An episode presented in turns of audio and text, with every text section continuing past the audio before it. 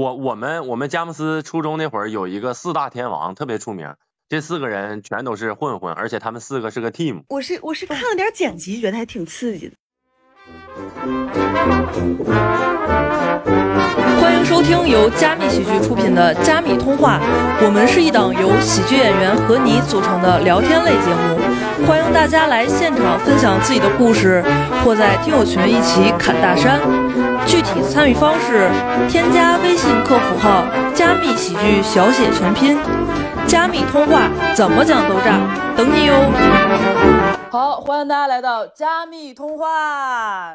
欢迎欢迎欢迎！欢迎，Hello，Good morning。我们今天呢，介绍一下我们的各位嘉宾。我们第一位是我们的赵飞，Hello Hello，大家好。呃，下一位赵聪明，Hello Hello。我们下一位人称李成阳的李征老师，Hello Hello Hello，我改名了，我是李成阳，你们好。然后我们下一位是于师傅，欢迎欢迎。今天请来大家呢，就是跟大家聊一下《黑暗荣耀》，不知道大家看没看啊？这里面引出来一个非常非常普遍，也是非常敏感的一个社会话题，就是校园。暴力这一块，不知道大家这个剧大家看了吗？还没有，下我没看过。我是我是看了点剪辑，觉得还挺刺激的。我也看了，就是我之前就看了那个，就是第一季的时候，就是一个女孩被人欺负之后复仇的故事。就简单介绍一下，这是一部爽剧，讲了一个女孩她在上学的时候被几个坏孩子欺负，然后欺负的比较恶劣。她长大之后恶劣，已经不想活了。但是在她死之前，她可能就意识到。不行，这玩意儿也不能好。然后他就不断的努力，不断的努力。他甚至当时已经退学了，然后去打工，又重新考什么教师证，然后不停的想办法，又重新接近了当时霸凌他、欺负他那些相当于以有一点小钱的、有一点小权的这种家庭的孩子。展开了一系列复仇故事啊，这看着特别爽。其实你发现没有，就是韩国跟日本最近几年，比如说三年一班的一些，就是很拍拍了很多这种题材的剧，都还是共鸣性非常的强，大家还是多多少少是接触过校园暴力这种事情的。是，嗯，谁谁有过类似的故事啊？要不我给你们讲一个我爱做故事。你这个转折太生硬了，这个电台啊，来来来，你讲讲讲讲讲。就是我这个还。不能算是校园暴力，我是在校外。小马宝莉那是就很奇怪，就有一天我从我的亲戚家回家的路上，路过了我们那一个体校，可能他上小学什么就培养一些体育生的孩子，专门有个体校。我路过那儿的时候，就我就感觉有人盯着我。然后呢，有一个带头的一个短头发、挺瘦的一个女孩，她就后面跟着好多人，她就冲着我过来了，上来就给了我两巴掌，踹了好几脚。然后我也不敢还手，你知道吧？因为他后面还有好多人，我就想打就打了吧，万一我还手了，他后面那些人都上来揍我。其实那是一个相当于一个健身场所，他会有一些那种像小区里那些健身器材，当然也有其他人，但是没有人拉架什么的。他们打我，打完我他们就走了。不知道你们有没有遇见过这种事儿？然后其实就是不知道为啥打你。对我到现在我不知道我为什么挨对针对揍，我完全不认识他们，也没有见过。干嘛？从那之后是不是你就留 短发，开始当男人了？没有，我在这之前，那这你说有没有可能？有没有可能那个带头打我那个短头发那个人啊是个拉拉，然后 就是他女朋友被人撬了是吗？就是很莫名其妙，很很莫名其妙。但我当时想法我觉得也对。就是不能还手，虽然他看着挺瘦的，但我觉得我也打不过他。最重要的还是被一个人打总比被一群人打强。这个我是能理解的，因为很多，比如说青春期啊、荷尔蒙旺盛这些人，他们会无差别的攻击别人。我们同学，我们上学的时候经常干这种事情，就是在学校看谁不顺眼就打谁一顿，没有原因。那打老师吗？但是打老师的话，一般情况下是会照顾一些的，比如说套个麻袋呀。哎，对对对对对，对对对对，我朋友打完他老师，他妈中午给他买买烧鸭吃。我我们学校老师就被麻袋套过。对对对对，不可能上来以后，Hello T 恤，嘣就一下 就是。我们东北，我不知道你们那边有没有，就是有一个词儿，就是叫抓背懒，背就是 点儿背，啊啊啊，懒的就是篮子，对对，然后那个。点儿背就是说不幸运，然后他们就是当时我上初中的时候也有同学成群结队的就抓那个看谁不顺眼，就抓着人家，然后就给人一顿揍，揍完就一群人咔就跑了，这不是我刚才说过一遍的事儿了吗？对，就是这个东西。我就说这个词儿，就是我们那儿有一个专门的名词儿介绍这种事情，就叫抓背篮子。哦，我们也有，我们那儿管这个叫逼斗油子。我们那边叫抓点背的。青春期嘛，青春期都叛逆，那个时候呢，大家小我们小男孩都会觉得，就是你打架会招女孩喜欢嘛。然后呢，我们之前打过一次架，上初中，然后打了一个比我自己低一年级的小孩儿，就也就扇了他几巴掌，是我动的手。然后那个小孩儿，我带着几个朋友去的，几个同学，那个小孩儿就告老师了。告完老师之后，老师要告到那个政教处主任，政教处主任就就来我们班找我，找我出来之后就跟我说：“你还叫谁了？”哎，我就把我朋友给卖了。好玩的事儿不是在这儿，就让我们叫家长。我把我爸叫来了，他把他爸叫来了。结果我朋友他爸他妈是个混子，一见到我爸第一时间，真的我记到现在都记得很清楚，开始跟我爸握手，第一句话：“哥们儿，你混哪儿的？”录制已暂停了。他们打架都喜欢，我很奇怪，我不知道我们河南这边打架跟你们那边一样吗？这边都是喜欢打群架，打群架是咋打？就一群人打一个人，但是你要一群打一群人，一定是打不起来，一定是两边有人互相认识，然后握手言和。我们不知道他只要打个比方，这边叫十几个人，那边要叫十个几个人，两个人两帮人见面之后呢，先互相递个烟，握个手，面子也有，也打不起来。但是只要是 这边是一个人，这边一群人，那一定能打起来。对，这还是先盘道嘛。嗯我们说是我是在油田二高，油田二高说是要跟油田三高打架，互相来了几十个人。我呢又喜欢装，但是我又不敢打，我就过去。结果那边叫了好几个社会人，我正好骑个自行车在两帮人中间，两边都加起来快一百人了，我就在中间。然后三高这边的人是因为被我们这边的打了。我正好骑个自行车，被那边的社会大哥一下抓住我了，是你不？是你打的我弟不？用河南话，是你不？我说不是我哥哥，我路过，我就走了。聪明呢，但其实就像校园暴力这种事情，其实更多的吧？比如说像这种打呀是怎么样啊？他也就是一次性的，还是能接受的。有一些，比如说男生女生之间互相欺负那种纯粹的恶、纯粹的欺负，其实更让人接受不了。就比如说我们有一些同学呀，就是一帮男生，比如说欺负捉弄这个女生，他就下课就逗你玩，下课就逗你玩儿，厕所都不去，就就就欺负你。我想到你这个了，就是这个事儿我还挺难受的。就是我们我们学校有两个就是智力有点低下的人，然后他俩其实很好，但是我不知道为啥上高中的时候大家都爱欺负他俩，欺负的点除了你打架，就不限于扒裤子，或者说你给他粉笔磨成灰倒到水里面，你知道吧？就是这种搞，我是没有搞过，但是当时我们就属于是一个看客的，就会那我觉得知道现在一想起来，我会觉得就是你会代入嘛，你觉得人家多不容易啊。又对关键是他又不欺负人，就很老实的上学。每一个班里好像都有。有那么一个两个，对对我取出国班他为乐然后的时候也是。其实有一个问题，就是，就是大家都会欺负一个弱势群体，很但是我吓人。我分析，我分析我们班的那个弱势的那个女生，她也没有什么好被欺负的点，但是莫名其妙就轮到她头上了，就很奇怪。对，大部分人如果暴力转接到你头上的时候，你没有及时转接出去，你就会成为受暴力那个人。而且你就是最可气的，我我我现在我现在有印象的，我们班那个女生被欺负的原因，初中那个女生就是只是因为她的姓氏比较小众，所以她被欺负了，就这么夸张的她姓啥呀？她姓战，姓战战斗的战。啊，战战。但真的是就是那种毫无意义的恶。我上上初中的时候，其实有一段时间也是，就是大家都打我欺负我，但是就是我当他们是闹着玩儿，我不敢就是很，我也不哭，我也不很认真，我就想办法 转接到别人身上，后来就好。那你心是挺大。我就得想着欺负别人。转移仇恨嘛，对，因为聪明刚才说的这种，他不是那种纯粹的校园暴力那种，就是我天天看见你我就咔给你一顿揍，然后就是特别横的那种。他是那种带着一些就把把我打你这件事情包藏在我是在跟你玩儿，我在跟你开玩笑。哎，你要是你要是生气，你就玩不起，你这人对开不起对对对对玩笑。哦，对他有点但。其实这种校园暴力是最可怕的。你嗯，你看，你感觉他是跟你开玩笑，其实谁都知道那不是玩笑，而且你如果做出反抗的话，会得到很严厉的制裁。对，这种我觉得可以算霸凌。是感觉很多女生啊，小时候就被那种莫须有的罪名给套上，比如说那个就会传她不检点啊，跟社会人怎么怎么样，跟学校的人怎么怎么样，各种传。我现在想起来，好多之前的女同学就遭受过这种歧视，还有非议。我有一个同学也是我这个故事是这样，我那个同学呢，他们本来几个人在一起很很好，但是这个女生初中嘛，就是突然间谈恋爱了，就没有时间跟他们在一起玩了。完后来他们剪了一样的头型，那个女生就没有剪，之后他们就开始霸凌那个女生，就是往那个比如说是卫生巾上倒一些红墨水啊，扔她凳子底下这些，这些还是能就是比较狠的。但是有一次更狠的是，有一天我们学校有个墙塌了。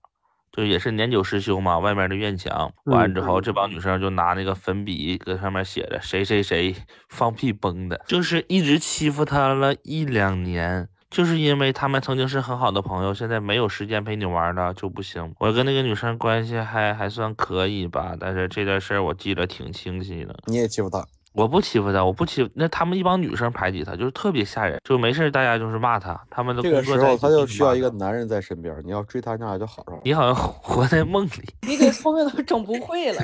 那电视剧看多了，我也欺负过人，因为我我有个朋友。同学是口吃，我就是特别看不起口吃，我就没事骂他，他就还不了嘴，然后他就打你，他他打不不过我。我觉得小时候经历过一次上高中，然后有个男的就是强奸未遂，真的是这样，然后很生气，我就把那男的打了一顿，然后这个事情闹得很大，然后第二天我都已经叫好人了，说要再打那个男孩一顿，然后我爸妈怕我出事儿，然后就跟学校老师说了，然后班主任先找我谈话，年级主任又找我谈话，然后。心理老师还来我家辅导，校长也跟我谈话，就这个事情闹得特别大，很轰动。你认识那个女生吗？认识。然后这个男这个男的呢，很搞笑，就是他就直接那个叫什么啊，就直接退学了。退学之后呢，当时要告他的话，这个小子是能判三年以下的未成年。然后家里面就说，嗯，别让我告了，如果告的话，他到时候出狱的话，他一辈子都毁掉，他会报复我的。然后关键是这个女生的家里面到现在都不知道。是我在帮，然后我很生气嘛，也很愤怒。然后当时这个事情闹得特别大之后呢，都已经上高二了，我就不想上了。我们老师对我还挺好，说李征，你想什么时候来上课就什么时候来上课。我说行。那个时候我特别爽，我半年没上课，我就回家。这边有战斗了，我就骑个小电动车，粉色的来学校门口。年级主任也认识我，说你别闹事啊。我说我不闹事。然后经历那段那段那段经历还挺挺奇特的，不是，其实我挺奇怪的，就是这个事儿闹得特别大，因为肯定会有些舆论影响嘛，就哪怕你是见义勇为那一个，可能你也会学校给你压下来了，对，学校是不允许。当时我已经掂着刀去他们家砍，然后我爸就在后面追着我，当时闹得还挺。所以你是你是跟那个女女生关系很好啊？我博爱，我不允许学校有这样的事情发生。对，主要是当时征哥的外号叫小龙，小龙坎吧。我的天！关键是很讽刺的是啥，朋友们？就是这个男的两年前给我发微博私信道歉，然后说希望能博得我的原谅，怎么怎么样？我肯定跟这个女生是有故事的。关键是这个男的很讽刺，是他现在在当警察，辅警吧，是吧？我跟就跟他，我就跟他发微博私信，我说你还是挺搞笑的。我说我当时要是告你的话，你最少是，你还当人人民警察，怎么怎么样？我说你这其实这样的事情挺常见的，这种以前他是有点心理变态，他会就是各种社会混混呐，有过犯罪记录的，然后当警察的小城市很多。嗯，对，可能是其实倒不是警察，其实不是很多，大部分是辅警。这个啊，对对对对对，啊，他是在编的正式警察。还是那就是家里有关系，对，或者是城管什么这些，嗯，就这个事情搞的，这不属于校园暴力吧？应该，当然属于校园暴力，校园暴力。他这这个，哎，其实我我接触到的校园暴力更多的哈，就是我我我见过的，更多的就是那种，比如说高年级的同学去劫低年级的同学。劫道这种这种其实也应该算校园暴力，算是打劫好几次这种经历。有一次是就是跟我同学嘛，同学两个人出去，他手机被劫了。还有一次有个人就跟我说说什么小孩儿那个给手机借我打个电话，我就知道他一定是那啥嘛，嗯，一定是那个抢我手机嘛。我说哥我没电话，我给你五毛钱，你去公共电话亭打呗。他就同意了吗？他说他说你他妈拿我当要饭的呢。你把五毛钱拿来吧。他同没同意？他后来也要。这帮人可 老狗了。还有一个人抢我地下城金币。我在游戏，我在网吧，我在网吧玩游戏。他说你是哪个区的？我说我是东北二区的。他说你给我转五万金币。我说给你转啥？我一共就我攒老长时间了，那五万金币。我当时不会出新手村，我在新手村干到了十多级，一共就攒了攒了六七万金币，他就要走五万。五万金币和当时人民币能有一块钱呢？巨款，不不多不多不说，那上网吧还得两块钱呢。越算越多了。我我们当时我们当时那个同年级的同学哈，我是四班的，我们旁边三班的那个有两个小伙子，然后去劫那个一年级的一个同学结钱，结完之后把他自己名签落那儿了。低年级的同学直接找老师了，特别蠢。像这种不怕被报复吗？像我们我们那个学校就是会老开除学生，但是开除完学生之后，那帮学生就无视无视，然后就在学校门口站着找你事儿，盘旋。对对对，小混混。可能还是就是有可能我待的学校氛围会稍微好一点点，就是不至于说那么。我们学校那个时候特别乱，乱到你们不敢想象，就是真的，他们好多小混混书包里面带着砖头和那种小小片刀，然后主要是钢管多一点，然后打老师。打我们老师，我们胡主任嘴歪了，现在叫他。我记得有一个人，他总挨打，之后他后来他就买一把刀防身嘛。他们是在一个那个画室，就是学画画的，就是一帮混混没事就打他，他买把刀防身。完，他同学呢怕他拿刀出事儿，就把那个刀给藏起来了。他正常把那个刀藏在柜子底下嘛。嗯。完之后，他同学就给拿走了，还是去哪儿了？完，有一帮人要打他。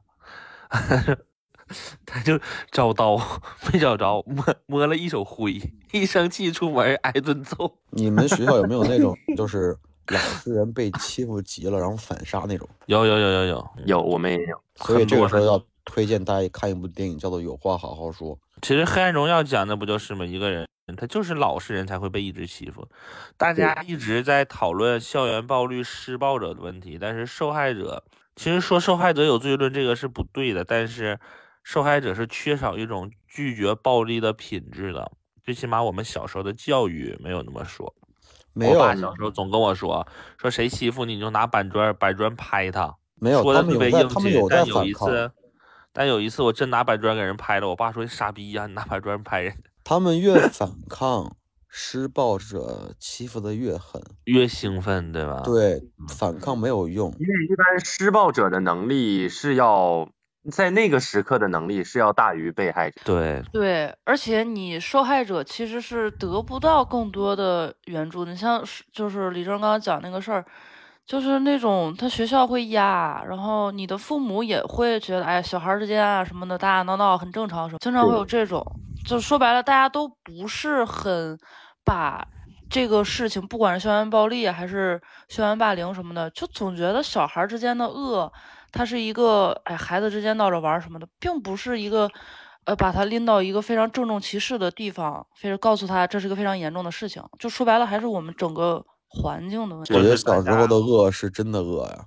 对，小孩杀人可是不犯法的。施暴者的家庭一般都会多少有点故事，多少有点那种。这个孩子之所以能形成施暴者的性格，也是因为他从小经历了他父母的这个环境。但是我感觉现在的教育应该好多了，透明了。我们那个时候，零九年、一零年、一一年是最乱的时候，挺乱。可能只是大家现在没有看到现在的孩子，他不一定这个东西取消了。咱们长大了就不在乎小孩。但其实也是确实跟环境问题一样。我跟另一个北京的演员朋友聊过这个事情，他说他们班学习最差的，不能说最差吧，比较差的，他考的是中传。然后我跟他讲我们河南那边的学校打架，他就很震惊。他说他们学校从来没有发生过这种事情，最多就是那种孩子不学习，喜欢去网吧，但是不存在那种什么带刀打架。他说这太吓人了，就很奇怪，就是北京和河南的区别。对，跟很多城市是有关系的，包括现在呀。也因为没有大混混了，所以就没有小混混了。现在的小孩都在王者峡谷里边去暴暴力别人，对，对他最多就是祸害暴力大人。对对，暴力大人。没有，我觉得小时候打架更多的是不是也是那都是为了女孩打架嘛，对吧？比如说给女孩装一下也好，然后为了追女孩也好。那倒不是，女生之间互相也打架呢。那你说刘也行因为啥让人一顿踹呀？是他该让人踹吗？你们学校有没有那种，就是比如说学个跆拳道啊，学个什么武术的那种，就特别容易被挑衅，有有那种人吗？越学这种越打他。我我们我们当时我记得我初中的时候有一个那种类似于体校生哈，他是学双截棍的，特别牛，然后他就总被那些小混混欺负，然后他有一次被好多人堵在那个学校门口，他后腰就别着一副双截棍，就没有人敢上，对面二三十个人没有人敢冲上来先挨打，他就自己一个人，他拿双截棍一顿旋转变成了直升机 飞走了。这个节目好，《成龙历险记》我看过。我上高中的时候，我有几个朋友，就那几个朋友是真的坏。就是喜欢，就比如说大家一起打仗的时候，他就拿刀去给人家一个十字斩。啥叫十字斩？十字斩就是横着划一刀，竖着划一刀，十字斩。拿刀背划还是拿刀刃划啊？拿刀刃划，但是一般情况下对方都穿棉袄，就是整的雪花满天飞，主要给你棉袄划破。你如果挨打，边让人踹着，完身上边往出飞雪花，老丢人了，好像爆装备了，真的。然后他们就是升旗的时候给人打了，完那个人就是后来找家长了嘛，所有孩子家长都在那个学校那个就是政教处里面，那个小孩就说挨打的小孩说。说这就是我师傅跟我说，不让我对普通人动手，要让我对普通人动手，我给你们仨人都大躺下。哎呦，你看这就是教育的问题。我们上高二的时候，我们整个年级要去跟外校打，然后很装，我当时就纯看热闹，在小学门口站着。我们学校来了一。呃，七八十个人吧，小孩儿就是混的也好，然后看热闹的也好，七八十个人。然后对面呢就两三个人，这帮人就开始装逼，让对面那人开始叫人。那对面人说行，我把我哥叫来。然后我们这边人越聚越多，就开始等，说你们来了一块打打死你们。对面叫了六七个吧，六七个社会人，一人拿了一把那种金背大砍刀。哎呦，拿着刀两就就开始往这边走，八十多个人，你他妈没见过跑这么快的。我几个朋友 那种，我们班说。我们班是那种就算是扛把子那种，自行车都没解锁，妈电动自行车从这跑跑跑快啊！我在旁边看，就是因为对面拿了两把刀往这边走，然后这边八十多个人开始跑，真的 电动自行车开始。一般小孩打架是只找同辈儿嘛，你要真找人找那种特别凶的长辈带刀来，那确实是挺吓人。但是我我特别佩服我一个朋友，他现在也在当海军，当了十年了。他是属于被欺负然后反抗的人，当时就是我他我这边有应该是有二三十个人，他这边就一个人。我中午放学在那看着，然后他就对着一个大哥说了一句话，他说：“行，我认了，你打吧，但你记住一句话，莫欺少年穷。”说了这一句话之后，我把他给打了呀。他后来就修炼了魂环，他也挺装的，反正他也他也挺装的，就本来就没事儿，他非得说一句“莫欺少年穷”。他修炼魂环了，后来是不？其实我觉得像大家说的这种，就正儿八经打起来的校园暴力，可能相对来讲还是比较少数的那种。如果跟那种隐性的暴力，就就就咱们刚才提到的霸凌来讲的话，我觉得还是霸凌会更多一些。对，基本上可能每个人身上或多或少都会有一点这样的事情。而且他霸凌更让人难以接受。其实你要是打架，还有一点喜剧的成分在。我之前有一次上初中的时候，一帮人堵我嘛，一个高中生高一啊，就拿把刀，一不小心给自己手划破了，流老些血了。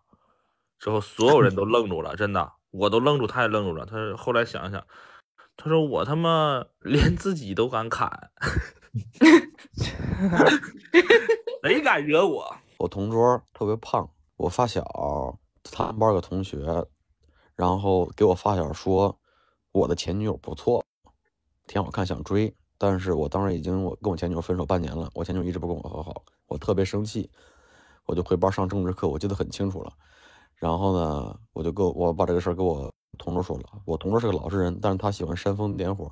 他说我不知道你反正立正，哦，要我我忍不了。有人蔫坏蔫坏。我用河南话学个河南话，说把你们班那个谁谁谁给我叫出来。然后 他出来之后呢，我说是你不？他说咋了？我说你是不是喜欢谁谁谁谁？他说关你啥事儿？我啪一巴掌就打上去了。一打那一巴掌那一刻，我就发现我打不过他。我打他真的是那种练过，很壮，你知道吧？他是那种又矮又壮。我当时个子也不高，打不过他很丢人，很丢人，一堆人围着看。然后他开始骑到我身上，你知道吧？骑到我身上，我说这也他妈太丢人了，太丢人了。这时候旁边有人看热闹。我旁边几个都，我当时人缘还挺好。我旁边几个朋友一看，他说：“哟，这不李正啊！”然后开始一块把他给打了。打完他之后呢，他就开始叫人，我就开始叫人。那叫人叫的都是一帮人嘛。然后最后我俩握手言和，我我，然后握手言和之后呢，我这帮算是社会上的兄弟吧，气不过，他也气不过，然后把我发小打了一顿。然后我同学跟我说，我发小在他们班捂着脸做了一节课，最后说了一句话：“我认了，苍蝇不叮无缝蛋。自洽了。就是受害者有罪论这个，其实在校园暴力里很大的一部分成分，很可怕很多人受了欺负，回到家说完之后，或者老师说，老师他怎么不打他打别人，他不可能光打我一个人。对 他就是打我打顺手了而已，但是他打别人，这就是根本就没有什么伤害者有就是罪。打我打顺手了，不是不打别人。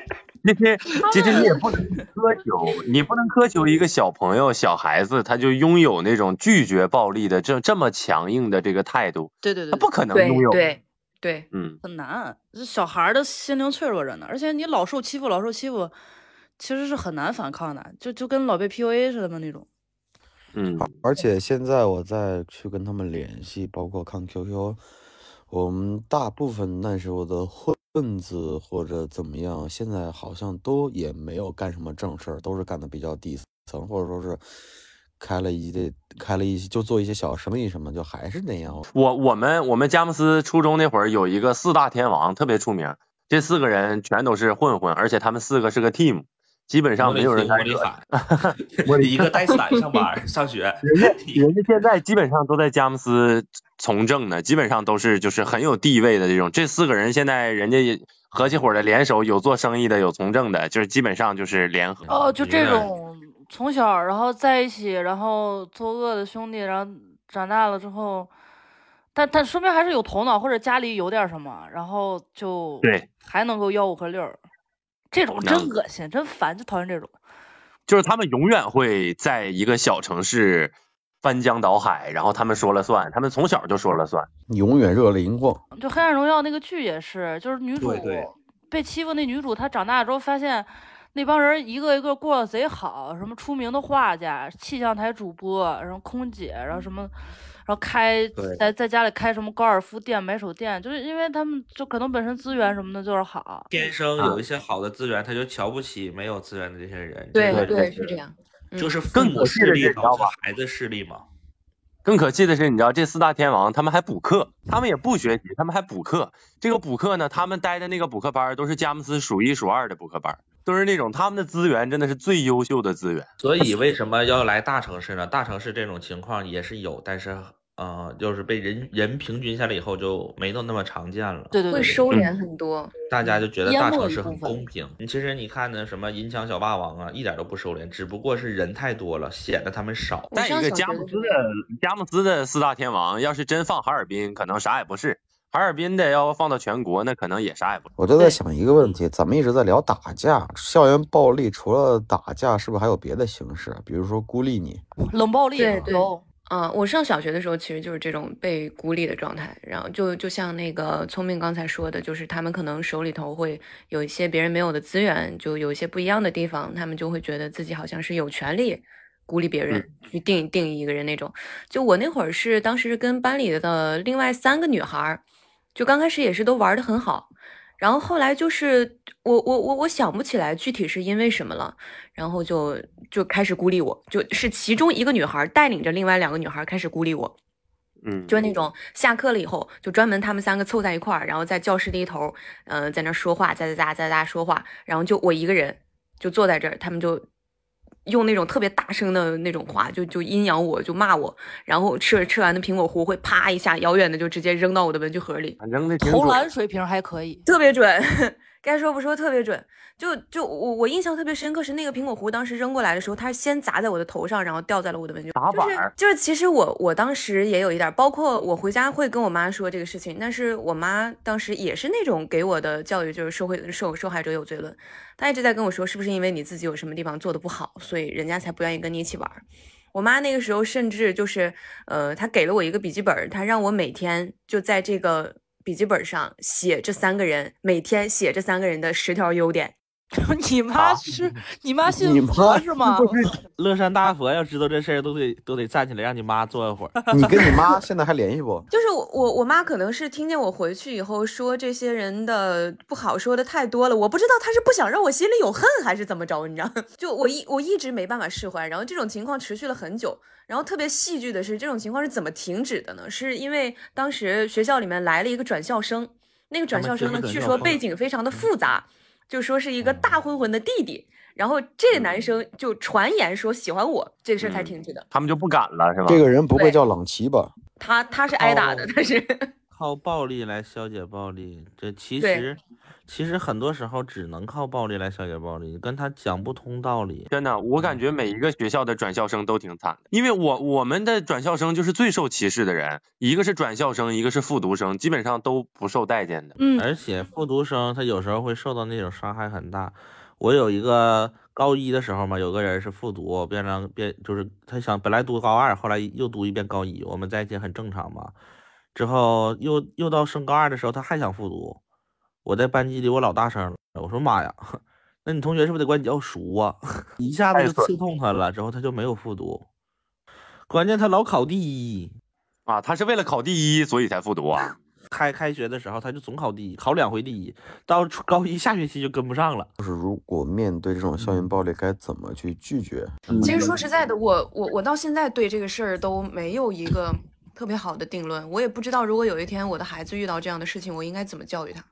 其实现在这个社会，我觉得如果真的有人欺负的话，我觉得就是要告老师或者是报警，没有什么别的更好的办法。你跟这种人是讲不通道理的。反制手段肯定就很简单嘛，就是找能治他的人去治他。但是并不是每一个人都有这个勇气，都有这个条件去做出那个选择。很有可能那个老师也不管，很有可能如果他有有势力，当地警察也不一定敢管，这是真实的。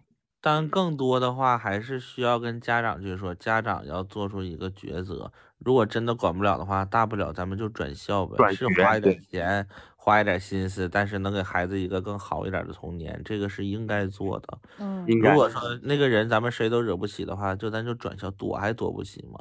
就这个事儿听起来很可悲的，可能是社会的一些问题，但是咱们既然已经这样了，咱们为什么不会在能力范围内解决问题呢？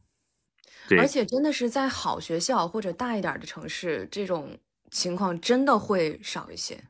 对，所以为什么大家挤破了头往大城市来走，也是有这部分原因吧。就我我对这个事儿感触特别深，是因为我上小学、初中的时候是在一个小城市，就小学的时候，就像我刚才讲的那样，就可能会被欺负。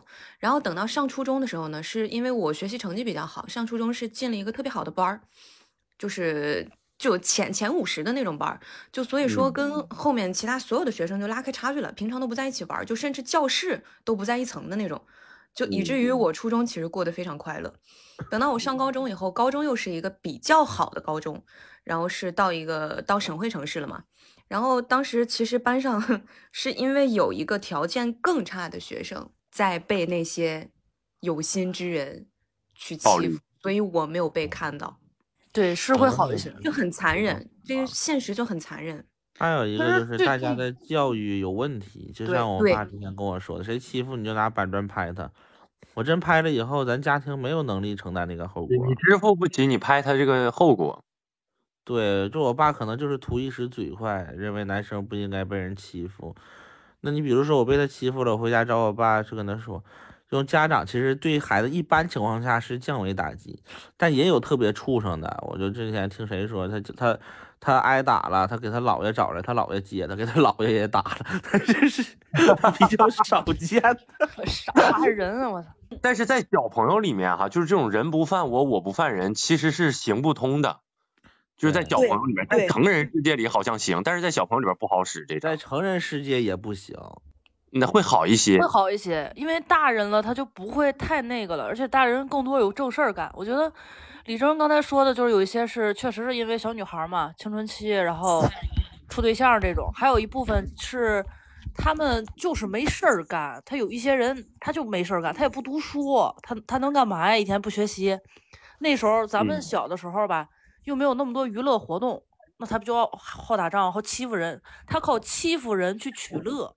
其实像之前包括大下岗那段阶段，很多人从本来有班上啊，生活条件还可以，变成了无业游，他们没有路走，这就是就万青唱那首歌《杀死那个石家庄人》嘛，他在药厂工作三十年，他一直就从事这样生活，他放到社会上什么都不会，就这种人慢慢变成了社会的不确定因素，这就是现在很多情很多地方有的情况。在我们老家还有很多人每天就只是打麻将不工作，他没有工作干，很多，甚至不知道自己能干什么。其实我在老家，我都算是比较有机智的人了，但是在老家也很难找到一份重生的，就纯真的工作，就不需要多好，就需要我的努力都有价值，就这一点就很难。李征也能感觉到是吧？对，佳木斯也一样。对，就是你没有办法从事一个能实现你理想抱负的工作，这个是很可悲的。所以很多人就开始变成了不确定因素，开始颓废这帮小时候欺负你的人吧，长大了结婚还让你随礼。这也太恶心了。他们是不是不记得了？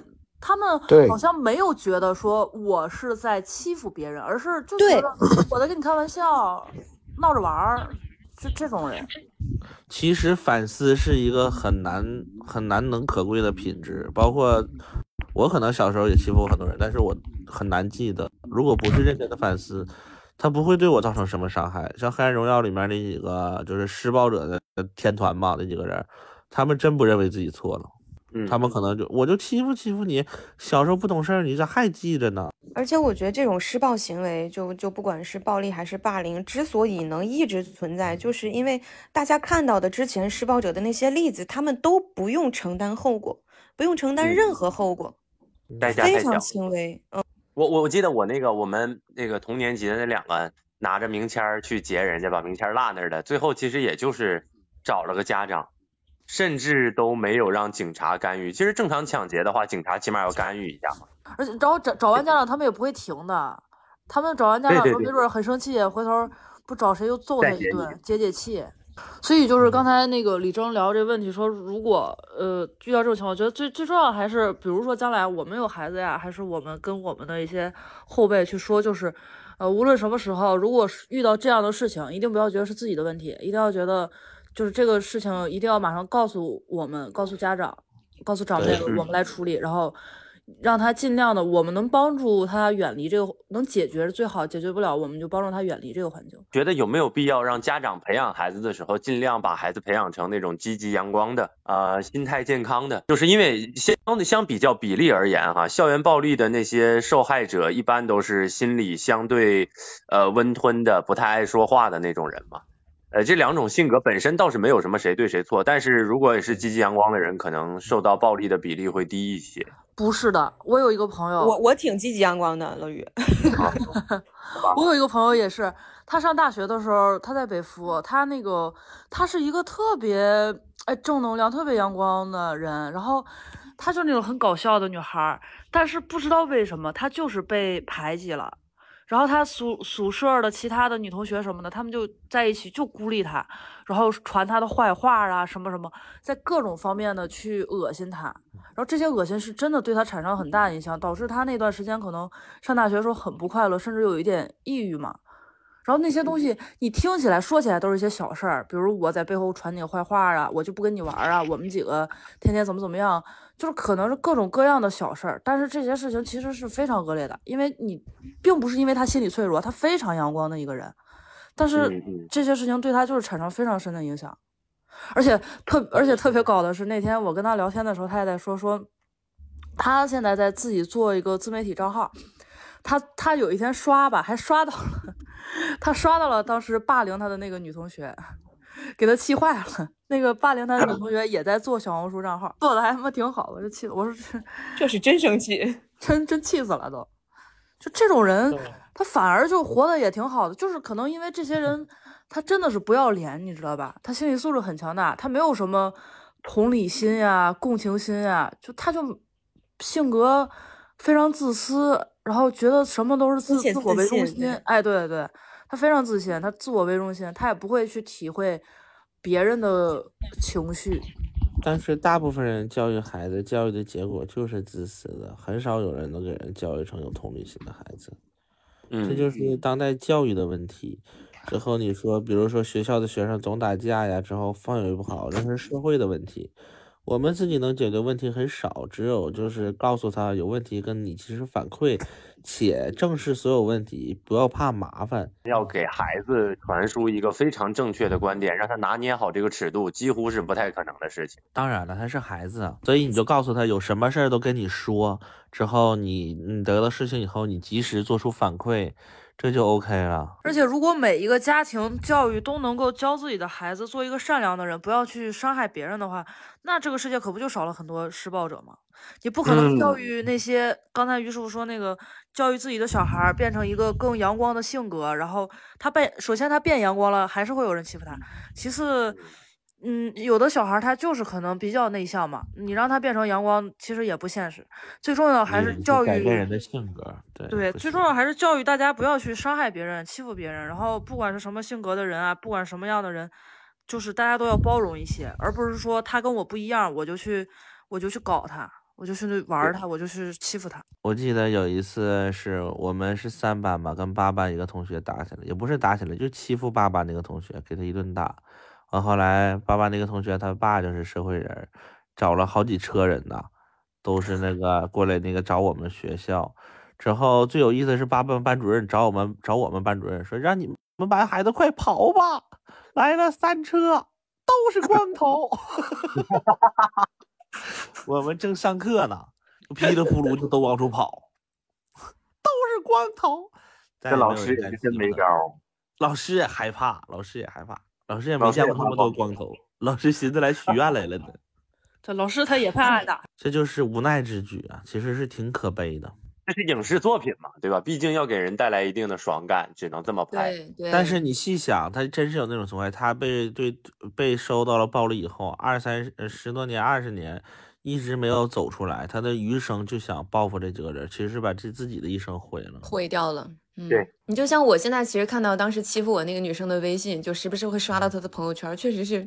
而且以我的一个经验来看，我觉得就家庭教育这个东西，它它它很奇怪。